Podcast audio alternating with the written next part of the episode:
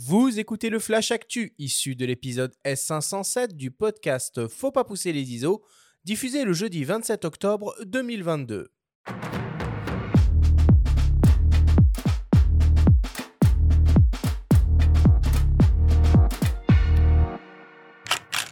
Cette semaine, dans le Flash Actu, Sony lance la cinquième version de son Alpha 7R. OM System signe son premier boîtier et Leica fait marcher sa machine à remonter le temps. Le Flash Actu vous est présenté par Fox.fr, le site des spécialistes de l'image. Sony vient d'annoncer son nouveau membre de la famille Alpha 7 avec l'Alpha 7R Mark V, le boîtier ultra haute définition des hybrides 24-36 mm en monture E. L'Alpha 7R5 exploite un capteur 24-36 mm de 61 millions de pixels stabilisé sur 8 IL associé à la dernière génération de processeurs d'image Bionz ZR offrant des performances et fonctions exceptionnelles comme par exemple la production de séquences vidéo jusqu'au 8K 24 ou 25p, une rafale à 10 images par seconde avec suivi autofocus et exposition, un buffer de 583 images en RAW compressées, une plage de dynamique de 15 IL, une sensibilité jusqu'à 32 000 ISO ou une nouvelle fonction de bracketing de mise au point. Il intègre une toute nouvelle génération d'autofocus avec reconnaissance du sujet grâce à un processeur dédié à l'intelligence artificielle et au deep learning capable d'anticiper les mouvements d'un sujet humain. L'appareil inaugure une nouvelle fonction multishot permettant de réaliser des prises de vue jusqu'à 240 millions de pixels parfaitement alignés grâce aux algorithmes et à la finesse de déplacement offerte par le nouveau système de stabilisation capteur. Le système peut même compenser automatiquement des petits déplacements de sujet, comme par exemple le mouvement des feuilles dans un arbre. Niveau ergonomie, on retrouve un écran tactile arrière entièrement orientable, un viseur électronique de plus de 9 millions de pixels, deux slots CF Express type A SDXC, le nouveau système de menu tactile et de nombreuses fonctions de personnalisation. Le nouveau Sony Alpha 7R5 sera disponible dès la fin du mois de novembre et proposé au prix de 4699 euros. On continue avec les nouveautés boîtiers avec le premier appareil de l'ère post-Olympus réellement signé OM System. Il s'agit de l'OM5, un appareil tout-terrain certifié IP53 équipé d'un capteur au format micro 4 tiers de 20 millions de pixels stabilisé sur 7,5 IL et associé au processeur d'image TruePic 9. Le boîtier est équipé d'un système autofocus hybride face contraste sur 121 points avec détection des yeux, offre une sensibilité pouvant monter jusqu'à 25 600 ISO, permet des prises de vue en rafale jusqu'à 10 images par seconde et offre des possibilités d'enregistrement en vidéo jusqu'au C4K 24p. On retrouve un mode haute résolution par assemblage jusqu'à 50 millions de pixels à main levée et 80 millions de pixels avec un trépied. L'appareil est compact et léger naturellement avec un écran entièrement orientable et un viseur électronique de 2,3 millions de pixels en technologie OLED. L'Olympus OM5 sera disponible à la fin du mois de novembre et proposé nu au prix de 1299 euros. Deux kits seront proposés, l'un avec un 12 45 mm f4 Pro et l'autre avec un 14 150 mm f4 5.6. Ces deux kits seront proposés au prix de 1699 euros. Et enfin, pour terminer, incroyable mais vrai, Leica redonne vie à un appareil mythique, une référence pour des milliers de photographes, un boîtier qui était sorti du catalogue il y a 20 ans et qui était entré en 1984. Il s'agit évidemment du Leica M6, boîtier télémétrique argentique. La version 2022 de l'appareil est à quelques détails près la même que celle d'il y a 20 ans. On note tout de même un nouveau traitement de surface des lentilles du viseur télémétrique, l'apparition d'un témoin de bonne mesure de lumière et d'état d'usure de la pile. Parallèlement au lancement de ce nouveau M6, Leica relance également une optique de légende, le Sumilux M 1.4 de 35 mm classique datant de 1961, un grand angle ultra lumineux et ultra compact.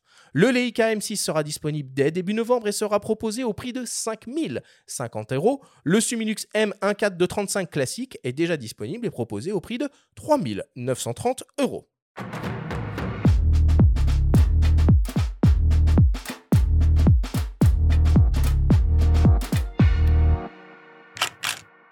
Alors si on m'avait dit un jour que je ferais une petite chronique sur un appareil argentique télémétrique proposé en 2022 à plus de 5000 balles, eh ben, je l'aurais pas cru. Bon, on aurait deviné qu'il aurait s'agit de Leica en tout cas. Hein. Ça, c'est pas une surprise. C'est rigolo, c'est rigolo quand même.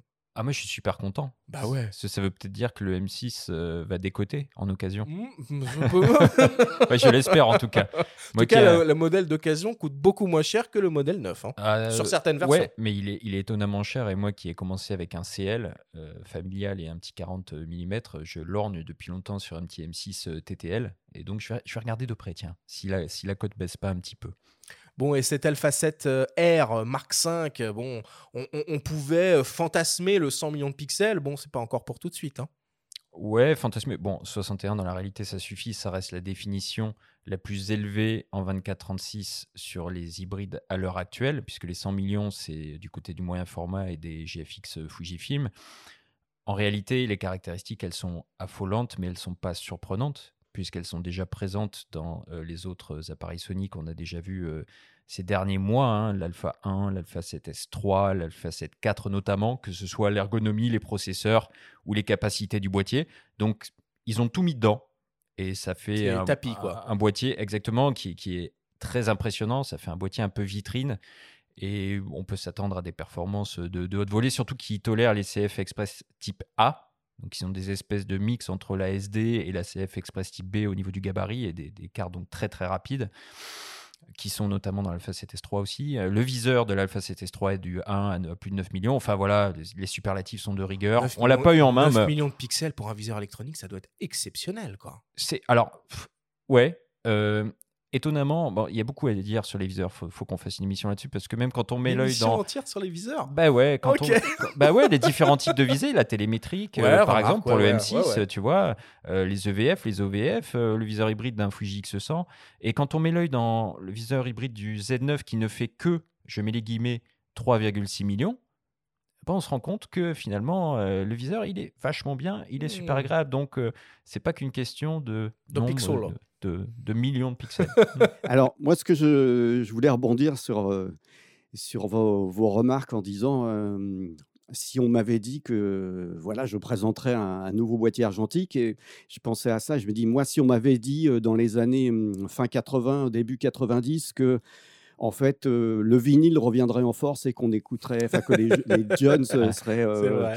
euh, fan avec ça et que peut-être c'est ça qui est en train de faire redémarrer le l'hi-fi.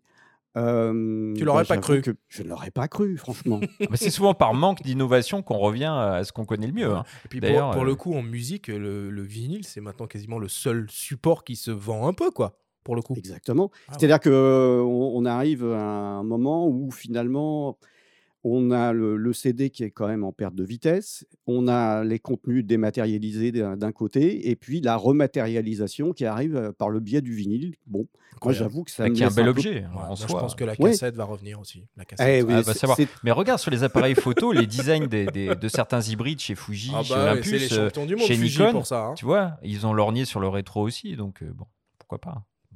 Rétro style, retro style. Clairement. Euh, D'autres actualités que tu as repérées, Benjamin, cette semaine?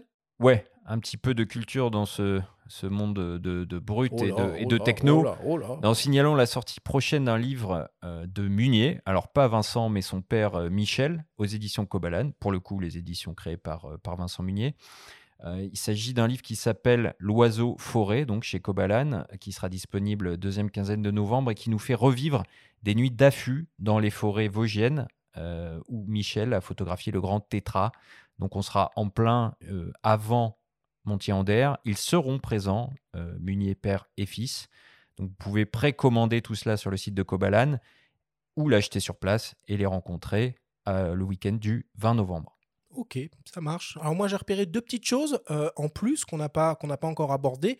Alors il y a Pentax, euh, figurez-vous, qui euh, qui lance une nouvelle version de son 100 mm de 8 euh, euh, macro, a priori avec une nouvelle formule optique. Alors en et catimini, hein, nous on n'a pas été informés. hein. En tout cas, voilà, ils l'ont fait. Donc, une nouvelle formule optique, un traitement des lentilles optimisées, une optique qui sera vendue à peu près au- au- aux alentours des, des 700 euros. Et peut-être plus important encore, même si ça reste encore un peu abstrait, Adobe euh, se serait associé, euh, associé, aurait fait un partenariat avec Leica euh, et Nikon pour mettre en place, implémenter une technologie d'authentification de contenu directement au niveau de l'appareil. Benjamin, je sais que ça, c'est un sujet que tu suis de près. Est-ce que tu peux nous expliquer un peu comment ça fonctionne? Non, mais ça, on va y revenir en détail dans une prochaine émission. Euh, il s'agit d'un protocole en fait d'authentification et de traçabilité des images qui est proposé en bêta test d'ailleurs dans la dernière version de Photoshop. On peut y accéder dans la fenêtre euh, du, du, logiciel et on peut l'activer. Il s'agit simplement de détecter, de proposer un outil en open source pour détecter les traces d'éventuelles manipulations d'images et détecter les fakes. Hein. Donc il y a aussi des agences qui sont affiliées avec, euh, avec Adobe, dont l'AFP. Et on va revenir en détail là-dessus parce que j'ai rencontré aussi une chercheuse euh, à l'Institut, euh, l'École nationale supérieure Paris-Saclay, qui est en train de, de, travailler aussi, qui a proposé un algorithme de détection de, de retouches qui est assez, assez fascinant, qui marche très bien. Et elle collabore elle aussi avec l'AFP d'ailleurs il y a beaucoup, plein de trucs à dire euh, passionnants sur tout ça. Bon, bah ça sent la story, ça, ça sent la story. Ça sent la story, peut-être une émission. Là, là, tu vois, en l'espace de 5 minutes, on a une émission sur les viseurs et une émission sur. Ouais, euh, déjà, la, saison 6, elle est déjà blindée hein, niveau, ouais, mince, euh, niveau éditorial. Bon, en tout cas, voilà, voilà pour, pour l'actualité cette semaine.